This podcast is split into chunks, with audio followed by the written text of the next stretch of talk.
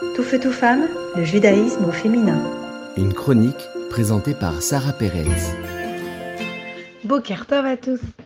Parlons un peu de la paracha cette semaine, Vayechi, qui veut dire la vie. Et pourtant, c'est dans cette paracha que Jacob quitte le monde.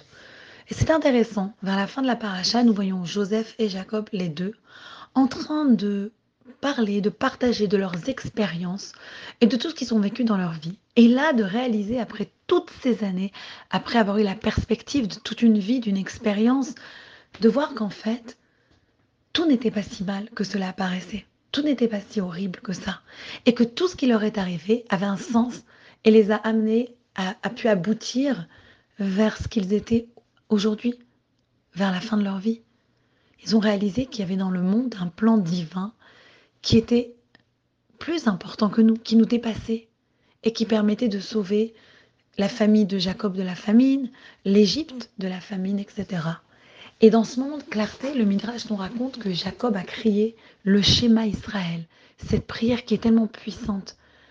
On raconte que il y a quelques mois, comme les Arabes, ils essayaient dans le kibbutz Be'eri, les terroristes du Hamas, ils essayaient de tuer les gens et leur faisaient croire qu'ils étaient juifs. Et donc les gens avaient peur, ils se cachaient, ils avaient peur donc de montrer qu'ils étaient vivants, même quand ils entendaient de l'hébreu, parce qu'ils se disaient encore c'est un terroriste qui essaye de nous embrouiller, qui essaye de nous mentir. Et les soldats avaient du mal à savoir qui était là encore, qui était un survivant, jusqu'à ce qu'un soldat ait, j'ai vu cette vidéo, il a eu cette idée extraordinaire, il a commencé à crier Shema Israël Et tout le monde de son Mahamad leur a répondu Hachem Elokeinu Hachem Echad. C'est là qu'ils ont pu se retrouver. Cette prière est donc une prière qui nous a toujours représenté au peuple juif, une prière tellement puissante, qui canalise en fait notre appréciation de Dieu. Mais pourquoi Jacob a dû-il réciter le schéma à ce moment-là? Le schéma qui déclare Hachem Echad, que Dieu est un. C'est une perception de l'unité qui reconnaît l'unité de Dieu dans nos vies. On a l'impression des fois qu'on est séparés. Il y a Dieu et il y a nous. Le schéma, il est là pour nous rappeler qu'on est une chose, on est unis même quand ce qui nous semble être mauvais peut en fait contenir un bien qui n'est pas toujours révélé. Et Dieu a promis à Jacob beaucoup de choses. Il a promis de toujours le protéger. Et on voit à la fin de sa vie que c'est bien ce que Dieu a fait, même quand ce qui se passait au jour le jour, cela n'apparaissait pas de manière évidente. Et quand tous les frères et le père crient tout ce schéma Israël à ce moment-là, ils, ils, il réalise qu'il y a dans la vie un tableau d'ensemble, nous nous faisons partie.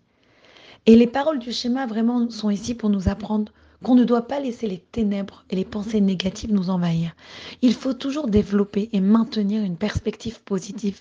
Il faut toujours réaliser que ce qui nous arrive dans la vie, ça fait partie d'une trajectoire de grande envergure, quelque chose qui nous dépasse, quelque chose qui nous lie et quelque chose qui nous lie pas seulement à Dieu, mais aussi aux autres humains sur la terre toujours essayer de prendre du recul. C'est pour ça que dans la Torah, quand nous lisons la prière de la Hamida, nous devons faire trois pas en arrière avant de réciter la dernière phrase. Ose shalom bimoumav. Dieu, s'il te plaît, fais la paix sur le monde. Pour pouvoir amener la paix, pour pouvoir demander la bénédiction de Dieu, il faut toujours, toujours se rappeler qu'il y a une image immédiate qui peut nous faire peur, qui peut paraître négative, mais il y a toujours un contexte beaucoup plus large, beaucoup plus grand. Il y a toujours ce besoin, cette nécessité de recadrer les récits de notre vie et de passer du négatif au positif en essayant de révéler ce qui est bien. Penser à nos valeurs, à nos croyances, à nos rituels spécifiques que nous voudrions transmettre à la prochaine génération, les identifier et les partager. Et faire ce travail tous les jours. Passer du négatif au positif. Passer de ce qui nous paraît sans espoir et ramener l'espoir. J'ai vu cette personne qui est repartie dans kibbutz avec sa maison complètement détruite et il a trouvé devant sa maison une vigne, une vigne que son grand-père avait plantée et qui recommençait à grandir et qui recommençait à fleurir. Et là, il a dit, ça c'est le message. Oui, ils nous ont massacrés, brûlés, écrasés. Mais nous, même des cendres, nous nous relevons. De cette image qui nous paraît tellement négative, nous reprenons un peu de positif. Nous reprenons de la vie et nous allons, avec cette lumière, la repartager autour de nous. À bientôt. Tout feu, tout femme, le judaïsme au féminin.